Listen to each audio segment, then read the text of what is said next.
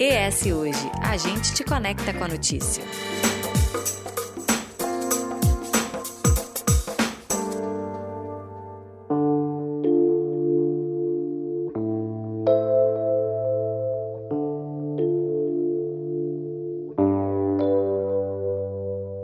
Em 12 de outubro é comemorado o Dia de Nossa Senhora de Aparecida e também o Dia das Crianças. Esta é a data em que se homenageia a padroeira do Brasil, que também é um dos principais símbolos do catolicismo. A santa foi considerada a padroeira oficial em 16 de julho de 1930 lá pelo Papa Pio XII. 50 anos depois, foi decretado oficialmente que o dia 12 de outubro seria feriado oficial no país desde que não caia no final de semana. né? É sempre bom. Mas afinal, qual é a relação da santa com o Brasil e o que, se, e o que fez com que ela se consagrasse como padroeira e rainha da nação? Para nos ajudar a entender mais sobre a história do dia, da fé e da Nossa Senhora dentro do catolicismo, recebemos em nosso estúdio o doutor em Ciências da Religião, Edebrande Cavalieri. Seja muito bem-vindo, Edebrande, mais uma vez aqui com a gente. Prazer muito grande estar aqui e mais ainda tratando de um tema que remete à nossa cultura religiosa, que é uma cultura de muita devoção, de muita religiosidade. E a gente tem um apreço muito grande pelo sentido que ela alcança é, no conjunto da sociedade, no conjunto da história, etc. E quando é que começa a nossa relação com a Nossa Senhora Aparecida especificamente, que ganha esse feriado? Como é que o brasileiro começou a se identificar com essa parte da Nossa Senhora, né? Que são vários pedacinhos espalhados, vamos colocar assim. Olha, é, é interessante que na Caravela de Cabral ele já trazia uma imagem de Nossa Senhora da Esperança. Também um retábulo de Nossa Senhora da Piedade. Já, já, começa ali. Isto é, a primeira missa celebrada no Brasil, a segunda, era o altar e tinha a presença da imagem de Nossa Senhora. Em 1570, aqui no estado do Espírito Santo, você tem é, Nossa Senhora da Penha. É, então, a devoção mariana na sociedade brasileira ela está presente desde o descobrimento e chega aos nossos dias crescendo. Então, quando você fala em Nossa Senhora Aparecida, ou a festa de Nossa Senhora Aparecida, você está diante da segunda maior festa religiosa do Brasil. A primeira é Nossa Senhora de Nazaré, ou Sírio de Nazaré, no norte. Que é, logo, que é do lado. É do lado. Que é bem próximo. é. E a terceira é Nossa Senhora da Penha, aqui em Vitória. Então, são três festas, né? Que movimentam muito, né? Muito, muito, muito. É, a, a, devoção ou a crença religiosa ela é muito forte entre nós. Você tem vários títulos em relação à devoção mariana, né, assim falando. E Nossa Senhora Aparecida ela tem um, um sentido assim muito profundo, né? É, se a gente observar logo a origem dela, entendeu? Como é que nasce? Né? Essa é a grande pergunta. Como é que aparece isso daí, entendeu? Não é um decreto que vai e impõe. Às vezes a igreja é, baixou, é, impôs algumas devoções como forma mais né, de orientação, mas as devoções normalmente elas nascem né, no próprio povo. É uma manifestação é? espontânea, né? Espontânea. É uma manifestação da religiosidade do povo.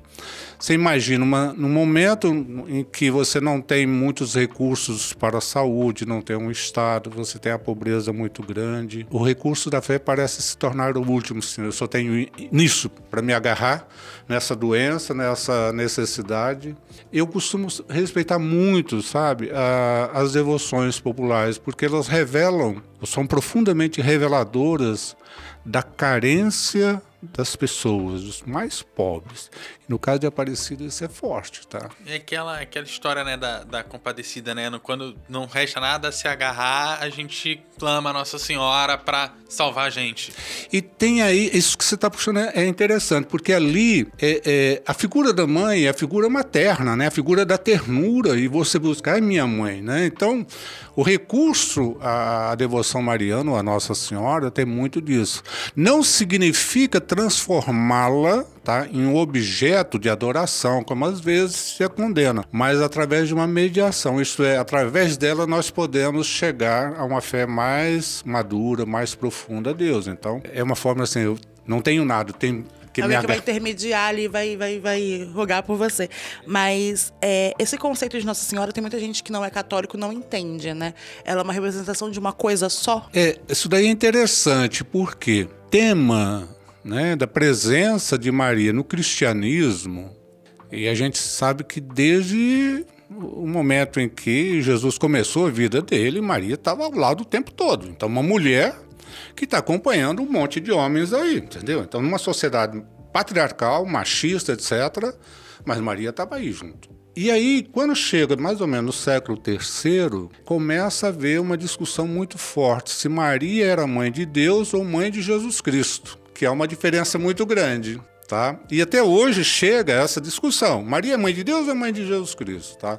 Então existe uma definição da fé cristã considerando-a como mãe de Deus, porque como ela poderia né, gerar Jesus Cristo, né, Jesus Cristo é filho de Deus e humanamente, né, é, é, normal, como cada um de nós. Então ela seria, então ali se define Maria como mãe de Deus. Agora, os vários títulos que ela vai alcançando você vai atribuindo a Maria uma série de títulos ou de devoções. Então, tem Nossa Senhora do Bom Parto. Por que Bom Parto? Isto é, naquele momento que, que você não tem médico, o recurso à fé. Então, Maria vai me proteger. A mulher reza, né, para proteger na hora de nascimento do filho. Nossa Senhora da Saúde, Nossa Senhora dos Remédios, Nossa Senhora da Penha, porque lá na, na no Penhasco. Essa, essas Nossas Senhoras são, são várias são formas vários, de representar Maria. Né? Várias né? formas de representar são várias manifestações da religiosidade. Cada um vai rezar de uma forma. E para algum fim específico. Né? É. Você pega, por exemplo, Nossa Senhora da Conceição tem a ver todo com a questão da, da, da gestação, entendeu? Então, uma diversidade muito grande, mas muito grande. E também aparece, assim, títulos em função de devoções sobre o aparecimento de Nossa Senhora, por exemplo, em Fátima, em Medjugorje, em Lourdes, etc, entendeu? E uma coisa falando sobre representatividade, representação, né? A Nossa Senhora de Aparecida ela é uma das principais santas católicas aqui no, no nosso país e ela é representada por a imagem de uma mulher negra, né? Que é uma, um diferencial também, porque muitas santas são representadas por mulheres brancas. Como que essa, qual é a relação dessa, dessa relevância disso dentro de um contexto brasileiro? Se a gente pensar dessas carências e no, na própria expressividade de, de cor dentro da população mesmo, a maior parte da população, né? É, a gente aí tem que colocar um pouquinho do contexto histórico, né? Como é que aparece essa imagem negra? A história nos conta que houve uma visita em Guaratinguetá, que é a cidade vizinha lá de Aparecida, de um conde chamado Conde de Assumar. Receberam, a população que recebeu, né, a família que recebeu, não tinha praticamente o que comer. Chamaram três pescadores para buscarem peixes no rio Paraíba do Sul. Mas o Paraíba do Sul já era um rio devastado pela mineração, pela né, é, exploração de, de, de, madeira, etc. É, o rio já estava praticamente sem peixe nenhum e já estava poluído. E ele falou: como assim que a gente vai achar peixe aí? A gente não vai achar peixe nenhum. E eles foram e não estavam achando. Tá? E de repente, nas redes, depois de muito tentar, eles encontram o corpo, corpo de uma imagem né, de Nossa Senhora. E o corpo enegrecido. Continuaram a pescaria. Tá? Um quilômetro depois encontraram a cabeça desse corpo, também enegrecido. E levaram para casa, entendeu? E, e aí que começa. Então, é, é uma imagem de Nossa Senhora da Conceição. A cor original dessa imagem seria a pele branca e o vestimento é vermelho e azul. Só que no contexto do rio ali, ela ficou enegrecida. O fato de ser uma imagem enegrecida começa né, aí no século XVIII, nós estamos, tá? Essa ligação com a liberdade dos escravos. E aí, então, a preservação daquela imagem como um sentido social de liberdade. É o símbolo da pobreza. E era por ali que passavam os escravos, as tropas. aquela região aí era uma região, era estrada mesmo, entendeu? Então começa, historicamente começa desse movimento do encontro dessa imagem. Essa imagem vai ser restaurada, vamos dizer, colado com cola de, de, de, de abelha, entendeu? Precária, mas colaram e foi né, começar. Aí fizeram uma capelinha, uma choupanazinha de sapê, Tá? E aí os escravos começam passando ali para para rezar para aquela santa que foi achada. E cada escravo que passa por aí, cada transeunte que passa por aí, vai levando para o interior do Brasil tá? essa devoção. Pouco tempo depois fizeram um santinho também. E aí então começa a crescer. Começa é, a se espalhar, a difundir, se espalhar, né? se espalha. Mas é uma devoção que nasce de um contexto de pobreza, é, de necessidades materiais, porque aquela região já estava toda explorada. Escravocrata, né? É, não tinha mais peixe, não tinha mais nada. É interessante, só para completar, é, depois que encontraram a cabeça da, da, da, da santa, os pescadores encheram o barco com muito peixe. Aí consideraram o primeiro grande milagre, entendeu? Então aí acharam peixes. Bom, as explicações científicas desse fato são difíceis às vezes para se provar, né? Mas é, aí a, a crença, a religiosidade vai dizer não foi um milagre que nós achamos porque esse rio não tem peixe nenhum e conseguiram comida para o conde de Assumar. conseguiram feito. e aí qual a importância das comemorações religiosas pro país, né? Como um, um estado, uma territorialidade ou como um, um espaço comum, né? Em que a gente vive numa sociedade teoricamente parecida, né? Então, qual a importância das comemorações e onde que elas se ligam com a gente, povo daquele país? É uma questão difícil, às vezes, a gente responder, porque muitas vezes na, na academia, nas universidades, nos livros, eles colocam muito que a religião é ópio do povo, né? Marx fala isso, né? Então, eu acredito também que haja, às vezes, exageros da crença como alienação. Tá? Então, não descarto essa possibilidade, não. Contudo, é preciso não olhar de forma tão preconceituosa as crenças religiosas, sejam elas quais forem. Porque as crenças religiosas, todas elas, fazem parte da cultura elas servem para aglutinar as pessoas, para reunir as pessoas, para irmanar as pessoas. Elas têm uma função social extremamente importante.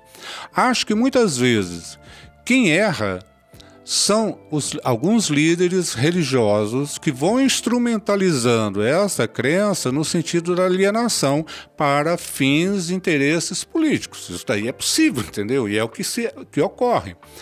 É, mas o, o, mal não está nas, na, fé, na, na fé das pessoas.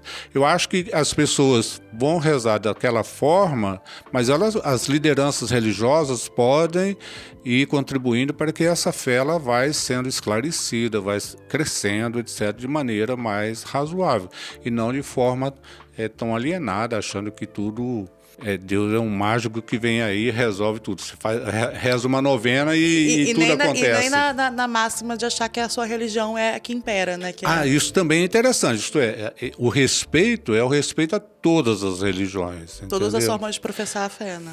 A gente tem uma tendência, e hoje cresceu muito o fundamentalismo religioso, que acha que somente a sua crença é verdadeira. Isso não é verdade, entendeu? Então, o respeito a todas as crenças hoje faz parte, assim, de uma necessidade da humanidade, tá? Um país como o nosso, que surge né, de vários povos, de várias pessoas, e que no fim das contas a gente sempre precisa de alguma coisa para se apegar. É difícil encontrar alguém que realmente acredita que, ah, não, é tô aqui, acabou, valeu, um abraço. A gente sempre acredita em alguma coisa para além da vida.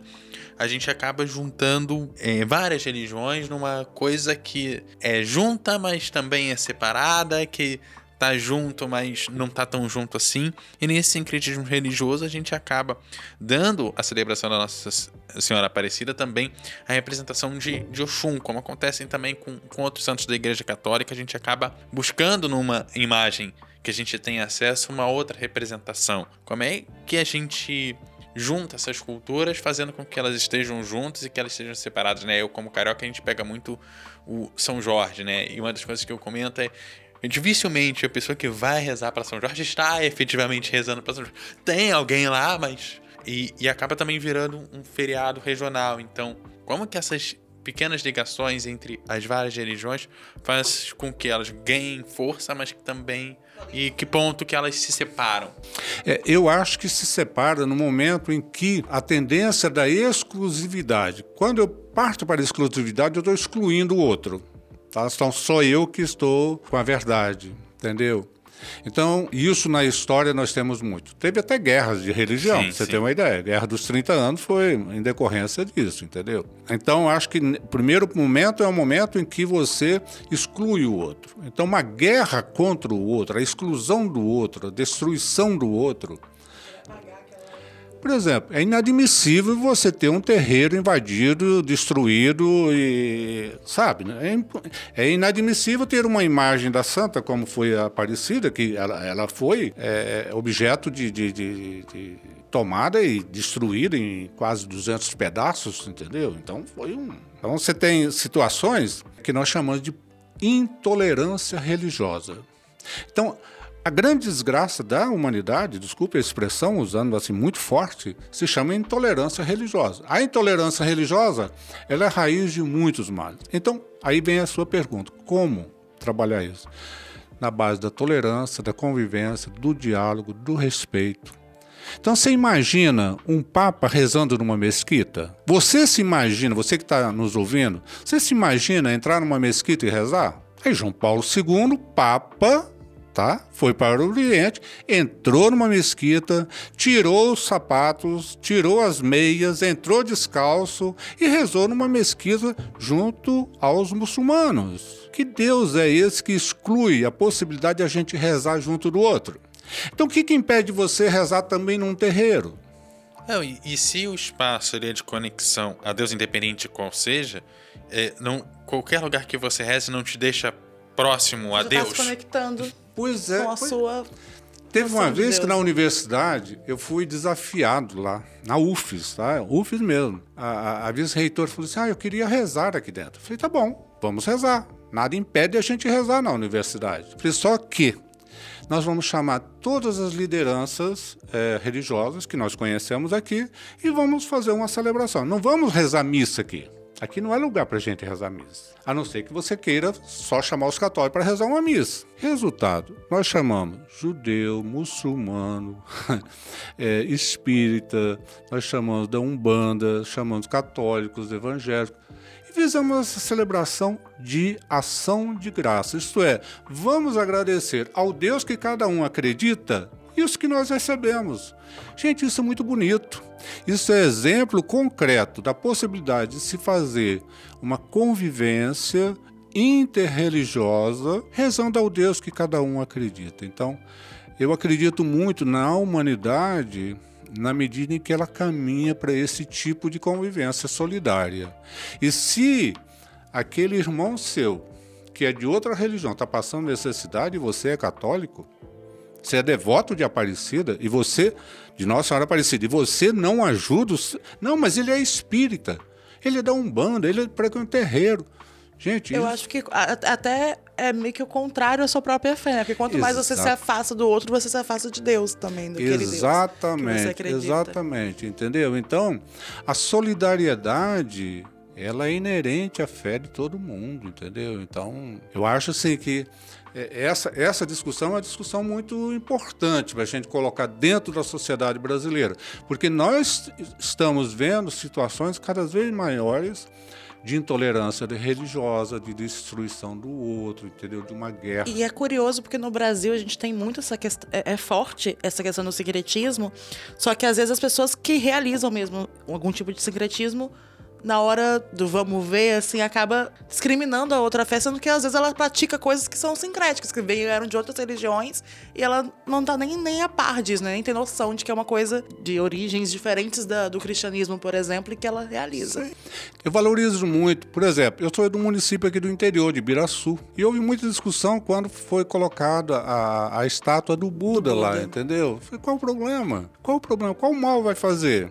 Tá entendendo? Não faz mal nenhum, entendeu? Então, são bobagens que às vezes a gente fica aí se degladiando, só que a verdade é muito maior do que essas peculiaridades né, nossas, nossos interesses particulares.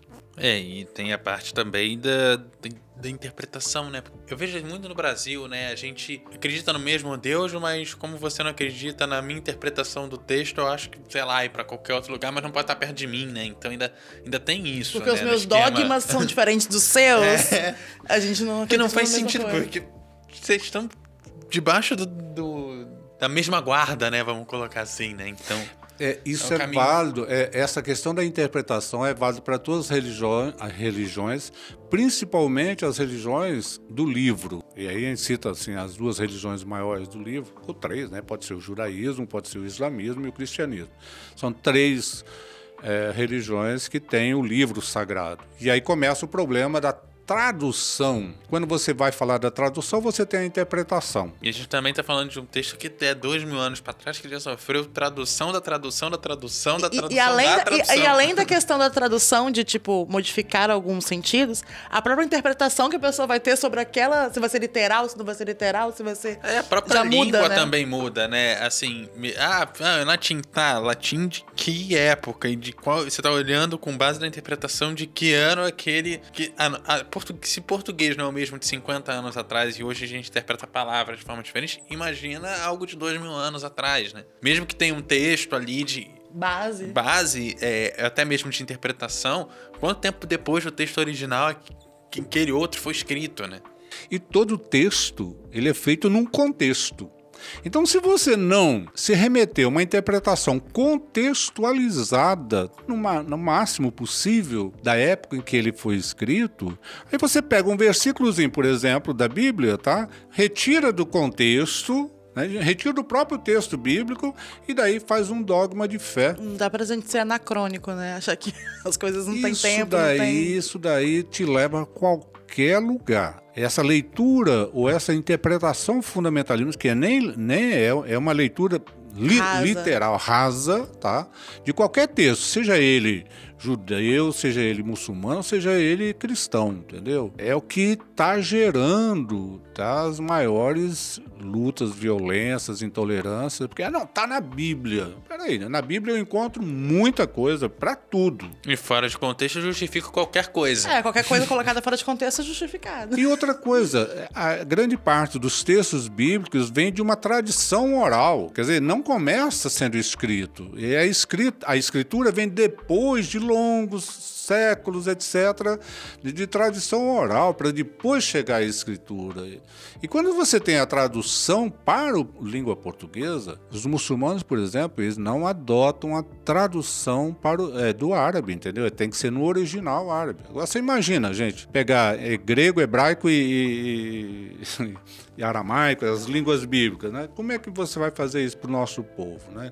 E aí, a, a- eu gostaria de puxar esse gancho, já que vocês me provocaram, tem um papel muito importante a reforma protestante. Porque a primeira providência que Martinho Lutero tomou foi a tradução da Bíblia para a língua vernácula. Isto é, vou traduzir eh, do latim, que estava no latim, né, para a língua alemã, que ele era alemão, entendeu? Então, para que o povo possa ler na língua dele, Ter entendeu? acesso, porque antes era uma coisa que só tinha acesso quem tinha, compreensão do latim. né? Exatamente. Então o povo não tinha acesso, sabe? Então o protestantismo teve um papel muito grande no sentido de traduzir os textos bíblicos para eh, a língua vernácula. E até hoje você tem a tradução para as línguas eh, eh, indígenas, entendeu? Você imagina que legal, que não é, entendeu? Línguas que às vezes nem tem tradição escrita, mas já começa Mas que todo mundo pode ter acesso àquela leitura, né?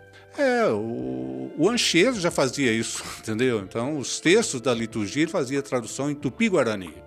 Então, em 1500, sabe? Então, mas essa é uma questão importante que você puxa, né? A interpretação, eu acho que é a disposição, às vezes, das pessoas é, de garantir a sua verdade particular e aí eles fazem essa leitura fundamentalista, sem contexto, sem interpretação, sem análise, sem recurso nenhum. E é isso. A gente vai então se caminhando pro final. Se você quiser adicionar mais alguma coisa, fica à vontade. É, eu acho que essa devoção é, à Nossa Senhora Aparecida, ela tem um significado muito grande para o Brasil no sentido é da própria união do povo brasileiro. Eu acho que a grande mensagem que deveria passar nessa celebração né, do feriado, entendeu? Mas acho que a grande mensagem é, é de uma mãe que quer todos os seus filhos é, convivendo pacificamente, entendeu? Eu acho que essa é a grande mensagem. Nenhuma mãe quer seu filho passando necessidade. Nenhuma mãe quer seu filho brigando com os outro, o seu, irmãos brigando entre si. Então acho que a imagem, independente da fé que cada um professa, acho que a grande mensagem que precisaria passar para esse dia além do feriado, né, lógico, dia de descanso, mas da maternidade é, que é a acolhedora da maternidade que quer todos os seus filhos, todo o povo brasileiro é, junto. Que agrega, né? Nossa agregado, agrega. entendeu? Então, juntos, vamos celebrar juntos esse dia, independente da, da fé de cada um. Pode ser ateu, mas você não está desincumbido de viver solidariamente. Muito obrigada mais uma vez, Edebrand.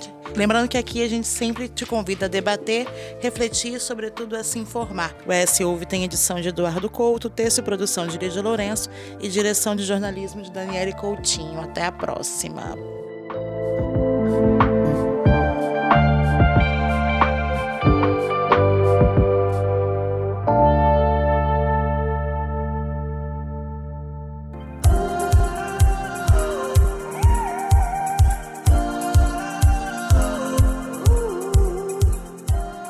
Seus comentários no eshoje.com.br. É lá que você se mantém informado toda semana. E nos siga nas redes sociais com o arroba ESHoje e no nosso canal do YouTube.